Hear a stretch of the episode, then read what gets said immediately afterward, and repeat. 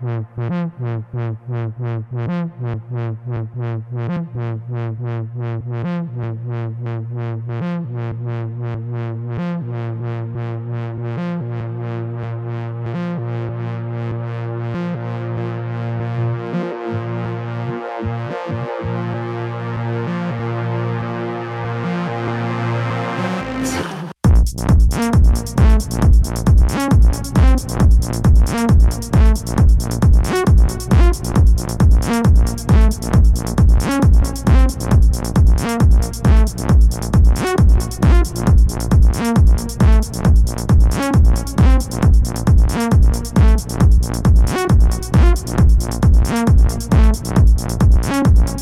you.